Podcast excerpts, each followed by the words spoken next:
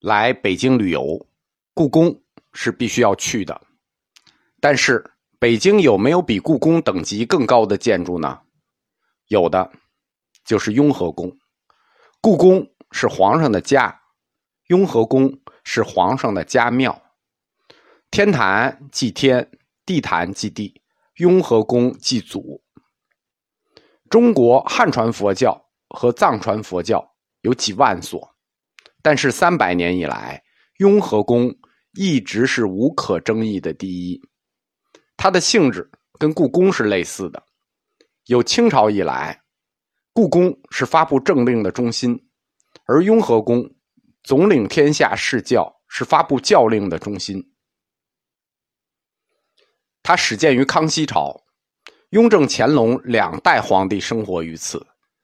它不光见证了康雍乾三盛世所有的重大历史事件，也为我们今天贡献了一大堆喜闻乐见的人物原型。《甄嬛传》里的钮祜禄甄嬛，《延禧攻略》里的富察傅恒，《步步惊心》里的四爷，可以说清宫戏的一半在故宫，另一半的担当就是雍和宫。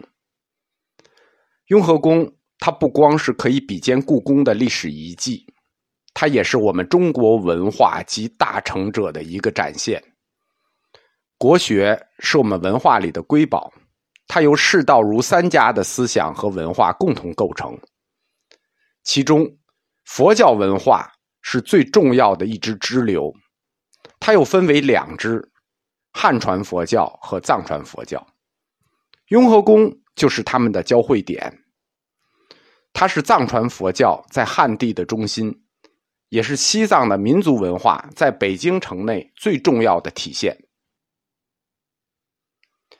在雍和宫这门课里，我会依托雍和宫宫内的实景，简单的讲解一下藏传佛教的历史、造像、绘画、唐卡艺术。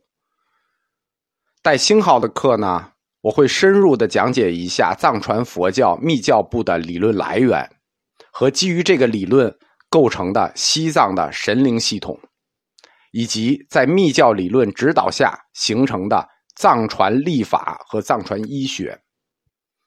但是，雍和宫是三百年的皇家寺院，我能讲的只是很小一部分。希望对游览雍和宫的同学能更好的了解佛教文化。有所帮助。